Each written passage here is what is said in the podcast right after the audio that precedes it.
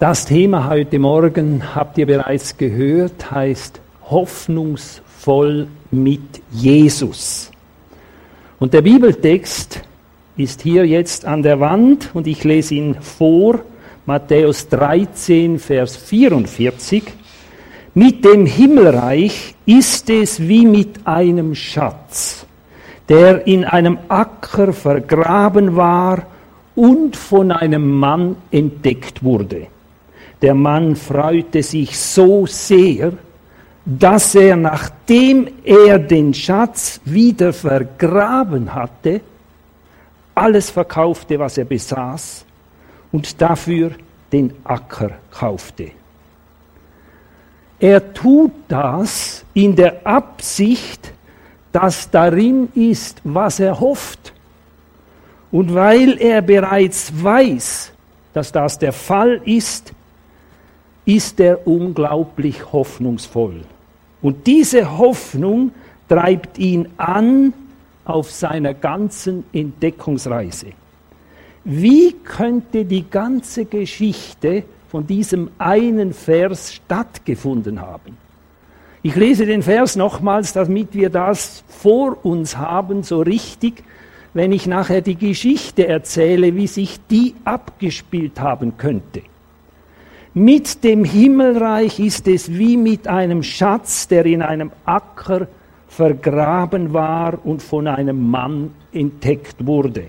Der Mann freute sich so sehr, dass er, nachdem er den Schatz wieder vergraben hatte, alles verkaufte, was er besaß, und dafür den Acker kaufte. Da ist ein Bauer mit seinem großen Allradtraktor unterwegs. Er sitzt in seiner schallgedämpften Kabine und hört über Kopfhörer kabellos weiß Radio Pilatus. Hinten an der Hydraulik des Traktors ist ein Dreischabflug Marke Ott angehängt. Der Fahrer achtet darauf, dass er schnurgerade Furchen zieht. Alles läuft nach Plan bis zu einem bestimmten Punkt.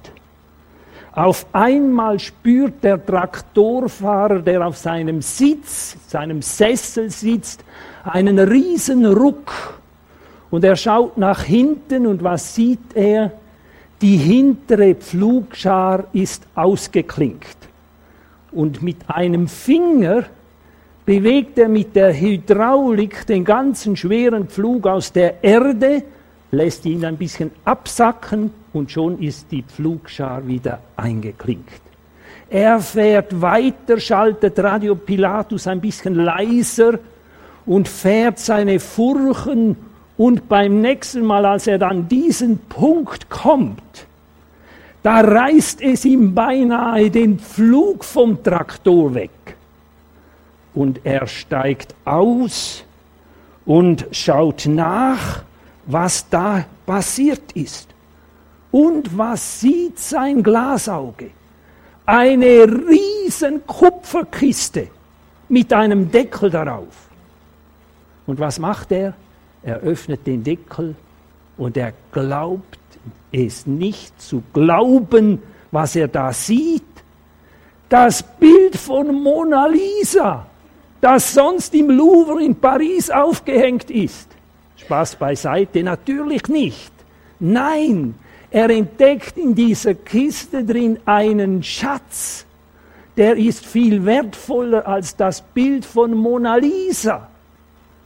Und als er das sieht, geht er nach Hause holt sich einen Bickel und eine Schaufel und noch etwas, eine Kette. Und mit dieser Schaufel, mit diesem Bickel, bickelt er wie ein Wahnsinniger, buddelt sich ein Loch aus und nachher zieht er mit dem Traktor, mit dieser Kette, das war natürlich eine andere, diese Kupferkiste ins Loch hinein deckt alles schön wieder zu, nimmt vom naheliegenden Apfelbaum einen Zweig und steckt ihn dort in die Erde hinein wo er seinen Schatz vergraben hat. Dann geht die Pflügerei weiter. Der Mann kann kaum mehr ruhig auf seinem Traktorsessel sitzen. Die Hoffnung in ihm drin hat ein Glück erweckt in seinem Leben. Und er stellt Radio Pilatus bis in den roten Bereich. Er pflügt weiter und man sieht, wenn man genau hinsieht, aus dem Kopf des Mannes raucht es buchstäblich. Er überlegt sich nämlich, wie er diesen Acker, der ja gar nicht ihm gehört, wie er diesen Acker kaufen könnte. Und als er fertig ist mit Pflügen, geht er hin, verkauft sein Auto, sein neues E-Bike, seinen iMac-Computer, seinen Kugelgrill, seine Hauskinoanlage, seine Polstergruppe, seinen Landwirtschaftsbetrieb mit allem Inventar, mit Vieh und Fahrhabe und er geht zum Notar und verschreibt all das. Er tut das aufgrund der Hoffnung, die in sein Leben hineingekommen ist, nachdem er diesen Schatz entdeckt hat. Nun besucht er den Ackerbesitzer und kauft ihm kurzerhand das frisch gepflügte Ackerfeld ab. Dieser versteht nicht genau, was mit seinem Pächter jetzt geschehen ist. Und er fragt sich vor allem, warum macht der mir ein solch übertriebenes Angebot für meinen Acker? Und er schüttelt nur den Kopf und fragt sich, was ist mit dem los? Aber der Mann nimmt das nicht einmal zur Kenntnis. Er ist so sehr von seinem Schatz eingenommen und er ist so sehr voller Hoffnung, dass jetzt das Glück in seinem Leben beginnt. Und es ist interessant, die Sehnsucht in seinem Herzen, weiß er genau, die wird jetzt gestillt mit diesem Schatz. Er hat schon lange gemerkt, in seinem Innern gibt es eine Leere. Und er weiß ganz genau, dieser Schatz wird die Leere in meinem Herzen und in meiner Seele ausfüllen. Und dieser Schatz hat einen Namen. Und dieser Name ist Jesus. Jesus ist dieser Schatz. Und das ist das, was ihn so hoffnungsvoll stimmt. Hoffnungsvoll mit Jesus ist ja das Thema am heutigen Morgen. Nun, diese Geschichte hat sich ungefähr so abgespielt, wie ich sie vorgetragen habe. Jesus hat das ja selber erzählt, aber er hat die Geschichte vielleicht ein bisschen anders erzählt, als ich sie heute Morgen erzählt habe. Ich habe sie einfach ein bisschen in unsere Zeit übertragen. Und ich denke, das ist so unglaublich viel in diesem Vers drin. Und wenn wir uns das so richtig vor Augen führen, dann gibt das große Hoffnung auch für uns wenn diese Hoffnung Jesus heißt, dann geht es hier nicht nur darum, dass ein Mensch sich bekehrt und neues Leben bekommt und von neuem geboren wird, sondern dann geht es darum, dass er ein neues Leben bekommen hat und ein neues Leben fähig ist zu leben.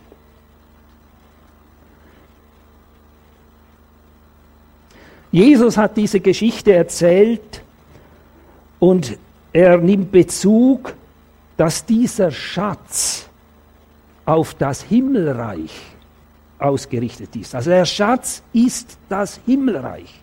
Der Schatz ist das, was ein Mensch erreicht, wenn er ins Himmelreich hineingeboren wird. Oder wie ich es vorher gesagt, gesagt habe, wenn ein Mensch sein Leben Jesus gibt, umkehrt und von neuem geboren wird. Das ist der Schatz. Das ist der Schatz, der diesen Mann so hoffnungsvoll stimmt. Nun stellt sich die Frage, wie geht das ganz praktisch? Jetzt müssen wir uns einfach einmal vorstellen, wie ist das in der Praxis umsetzbar? Da gibt es einen Vers, der steht in Apostelgeschichte 2. Habe ich nicht eingeschaltet? Vermutlich. So einfach ist das. Entschuldigung. Apostelgeschichte 2.21 Und es soll geschehen, wer den Namen des Herrn anrufen wird, der soll gerettet werden. Und im Titusbrief Kapitel 3, Vers 5 steht, und er hat uns gerettet, er Jesus. Durch das Bad der Wiedergeburt hat er uns den Schmutz der Sünde von uns abgewaschen und hat uns zu neuen Menschen gemacht. Das ist durch die erneuernde Kraft des Heiligen Geistes geschehen. Das Unrecht, die Schuld, alle Verfehlungen werden abgewaschen. Durch die Wiedergeburt, wie es hier im Text drin heißt, wird das abgewaschen. Das hat Jesus getan. Er hat dafür bezahlt. Er hat dafür bezahlt, dass das möglich ist. Und er ist deshalb auf die Erde gekommen, damit wir eingehen können in das Reich Gottes. Der zweite Punkt, der hier erwähnt ist, das ist die erneuernde Kraft des Heiligen Geistes. Wenn ein Mensch erlebt hat, dass all das abgewaschen ist von ihm, was nicht gut ist, was ihn untauglich macht für den Himmel, dann erlebt er nachher, dass die erneuernde Kraft des Heiligen Geistes in sein Leben hineinkommt. Und diese Kraft des Heiligen Geistes soll die Führung in seinem Leben übernehmen. Dadurch wird ein Mensch reich bei Gott, reich in Christus. Das ist eine Aussage, die beim reichen Kornbauer erwähnt wird. Da sagt Gott zu ihm, weil du eben nicht reich in Gott bist, bist du ein Narr. Und heute wird von dir die Seele gefordert. Aber wenn ein Mensch das macht, wenn er das in Anspruch nimmt, wenn er diesen Schatz in sein Leben hineinnimmt, dann wird er reich bei Gott. Er hat den Schatz aus dem Acker geholt. Nun, es lohnt sich für Jesus alles hinzugeben. Das bringt dieser Text zum Ausdruck. Dieser Text in Matthäus 13, Vers 44. Da ist keine Frage, dass der etwas zurückhält, sondern er gibt alles. Und ich denke, das ist etwas ganz Wichtiges, dass wir uns darüber Gedanken machen, wie viel bin ich persönlich zu geben, damit ich diesen Schatz bekomme. Damit dieses Glück, der dieser Mann erlebt hat, auch bei mir irgendwo sichtbar wird und erfahrbar und dass er ein neues, anderes Leben erlangen kann. Dadurch wird Liebe in ein menschliches Herz hineingegeben. So steht es im Römerbrief im Kapitel 5, dass die Liebe Gottes ausgegossen wird in ein solches Herz, wo dieser Schatz hineingenommen worden ist. Die göttliche Liebe ist unbezahlbar. Sie ist ein Teil von diesem Schatz. Die Gnade und die Hoffnung und vieles andere mehr sind ebenfalls Geschenke von diesem Schatz. Frage an dich, wie viel bist du bereit hinzugeben, um diesen Schatz in seiner ganzen Fülle zu bekommen? Welchen Preis bist du bereit dafür zu bezahlen, um etwas zu erleben, was dieser Mann erlebt hat. Wie viele Wünsche und wie viel Eigenwillen bist du bereit zu opfern, um diesen Schatz in dein Leben hineinzubekommen? Ich habe vor zwei Wochen etwas Interessantes erlebt. Und ich möchte das kurz erzählen. Ich bin mit zwei von meinen El Enkeln nach Lesin in die Weltschweiz gefahren. Da geht man bei Ägel mit einer Zahnradbahn hinauf auf ungefähr 1300 Meter. Dort oben ist Lesin. Und dann gibt es dort einen Funiculaire, eine Seilbahn, die fährt zum Le Cuclos hinauf. Das ist ein Drehrestaurant und von diesem Drehrestaurant hat man eine wunderschöne Aussicht auf den Genfersee. Also wenn ihr ein gutes Ausflugsziel sucht, dann geht einmal dort hinauf. Leider hat nur die Seilbahn eben die Woche zuvor schon abgestellt. Aber es war nicht schlimm. Wir waren im Hotel dort äh, für eine Übernachtung mit einem Enkel, der in die sechste Klasse ist und der andere Enkel in der zweiten Klasse. Am Morgen haben wir miteinander Bibellese gemacht. Und in der Bibellese haben wir über den reichen Jüngling gelesen. Und ich war absolut fasziniert. Die beiden waren völlig elektrisiert von dieser Geschichte. Und dann habe ich ihnen genau die gleiche Frage gestellt Sie haben dann gefunden, das ist ja unglaublich, dieser reiche Jüngling sollte jetzt all seinen Reichtum einfach verkaufen und den Armen geben. Das ist ja schon ziemlich happig. Die Gebote hat er offensichtlich gehalten, aber Gott, Jesus sagt zu ihm, eines fehlt dir noch. Verkaufe alles, was du hast und gib's den Armen. Und dann hat ja der reiche Jüngling rechtsumkehrt gemacht und ist traurig davongegangen.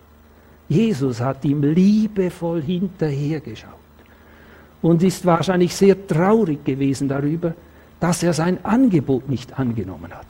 Dann habe ich meinen Enkeln die Frage gestellt, was wäre dann ihr bereit für Jesus zu geben, wenn er das jetzt fordern würde? Dann haben sie ein paar gute Dinge aufgezählt und ich habe gestaunt. Die haben sich etwas überlegt dabei und dann auf einmal sagt die Zweiklässlerin ganz traurig, etwas, etwas würde ich nicht weggehen, geben. Und das sind meine Eltern. Das hat mich unglaublich tief berührt, ich muss es sagen. Ihre Eltern würde sie nicht weggeben. Und ich habe einfach gemerkt, aus dieser Begebenheit heraus, Kinder lieben ihre Eltern. Das ist einfach grundsätzlich einmal so. Sie lieben einfach ihre Eltern. Und deshalb haben ja auch die Eltern eine große Chance, den Kindern wichtige Dinge mit auf den Lebensweg zu geben. Und nicht immer sind die Kinder glücklich, wenn man sie lehrt, wie man zum Beispiel mit Jesus lebt. Da sind sie nicht immer glücklich. Aber weil ja die Kinder die Eltern lieben, können sich die Eltern leisten, den Kindern solche Dinge zu sagen.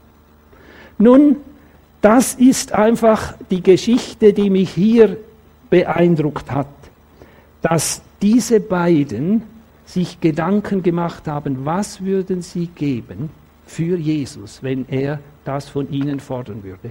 Wir sind dann auch noch auf das Thema Isaac-Opferung zu sprechen gekommen. Das war dann noch eine Frage, die hat sie ziemlich stark beschäftigt. Wie wäre das jetzt, wenn man eben wie Abraham den Sohn opfern müsste? Und ich habe dann gesagt, ja zum Glück hat Gott das noch nicht erwartet und verlangt von uns. Und sie haben gesagt, ja, er musste ihn ja dann letztlich auch nicht opfern. Gott hat noch eingegriffen. Aber Gott möchte einfach schauen, Jesus möchte schauen, welchen Platz nimmt er ein in meinem Leben, in unserem Leben. Wo ist er in unserem Leben? Fragen wir ihn, wenn wir wichtige Fragen haben, die schwierig zu entscheiden sind. Fragen wir ihn, wo vielleicht etwas ein Wunsch, den wir haben, vielleicht möglich wäre, den loszulassen, weil es darum geht, ihm die Ehre zu erweisen? Oder wenn wir vielleicht auf irgendeinen Eigenwillen verzichten würden? Und so denke ich, kann uns diese Geschichte helfen, dass wir einfach uns Gedanken machen darüber. Ich lese nochmals zum Abschluss diesen Vers. Mit dem Himmelreich ist es wie mit einem Schatz, der in einem Acker vergraben war und von einem Mann entdeckt wurde. Der Mann freute sich so sehr, dass er, nachdem er den Schatz wieder vergraben hatte, alles verkaufte, was er besaß, und dafür den Acker kaufte. Ich bete. Herr Jesus, ja, ich danke dir, dass du der eindrücklichen Geschichte in deinem Wort weitergibst. Es ist ein Gleichnis. Es ist eine Wahrheit, die du mit, willst mit dem Gleichnis zum Ausdruck bringen Und ich danke dir, du triffst bei uns den Nagel auf den Kopf und bei mir ganz persönlich.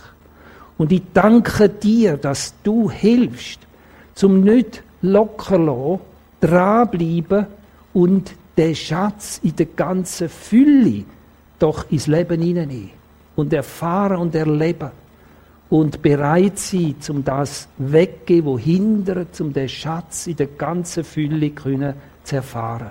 Hilf du uns allen, hilf du allen denen, die heute Morgen da sind, dass sie das dürfen erleben, dass sie dürfen das Glück und die Hoffnung dürfen überkommen und dürfen anhaltend erfahren und erleben.